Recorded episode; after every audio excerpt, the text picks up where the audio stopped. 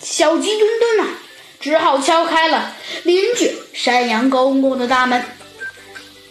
小鸡墩墩很有礼貌的问：“山羊公公，呃，那个金钱豹夫人出远门了吗？”山羊公公有些惊讶的问：“出远门？哼，我家有的，他去干啥了？他每天啊装神出鬼没，花钱似流水。今天早晨，他领着三个小荷兰猪啊娃娃出了门。他说这三个荷兰猪娃娃是他二姐的侄子。”他要带他们去北国看冰灯，我就不明白了哈。金钱豹夫人啥时候蹦出来一位荷兰猪二姐呀？这算哪哪门子亲戚啊？听了山羊公公的话，小鸡墩墩刚要说话，弗兰熊就着急的说道：“哎呀，您就您就让他把把把，就让他把荷兰猪娃娃带带走了。”山羊公公叹了口气，说道：“唉，我不让人家带走，哪儿行啊？我算干什么的？再说，金钱豹夫人虽然讲的不合理，但 但但但但也说的有鼻子有眼。我我凭什么不让人家走啊？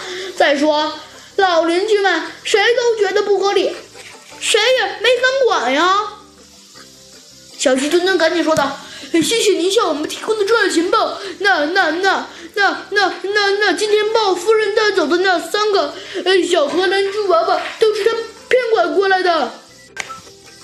小鸡墩墩说道：“他、他、他根本不可能有一位荷兰猪儿女的亲戚。要是有，那那不成天天天方夜谭了吗？”老山羊说道：“我就说嘛，怎么看也不像亲戚。”然后啊，老山羊。又挪了挪椅子，一下子就坐在了椅子上。这下呀，弗兰熊和小鸡墩墩可为难了。下一步怎么办呢？猴子警长没有指示的事情，小鸡墩墩还从来没有干过，他也不知道怎么办。于是他刚要拨通电话，弗兰熊好像突然有了主意，他灵光一闪，一下子拍了一下小鸡墩墩的肩膀，小鸡墩墩的手机就这样。差点儿，差点儿就给拍掉了。小鸡墩墩有些生气地瞪了弗兰熊一眼，弗兰熊却一点也不着急，说道：“哼，小鸡墩墩，看看，最懂科学的天才，最有品味的坏蛋，想出来了。你看，刚刚我们说金钱豹骗过弗兰猪娃娃，不可能在本市出售。”最大的可能是乘火车外逃。下一步嘛，嘿嘿，我们直接去火车站，我们也即刻出发。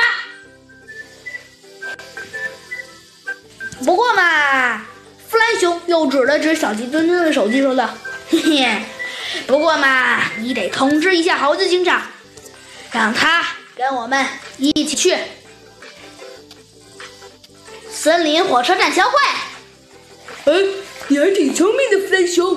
好的，小鸡墩墩说着，拨通了电话，往电话里说了几句，就挂断了电话，对着弗兰熊大声说道：“好，弗兰熊，那我们。”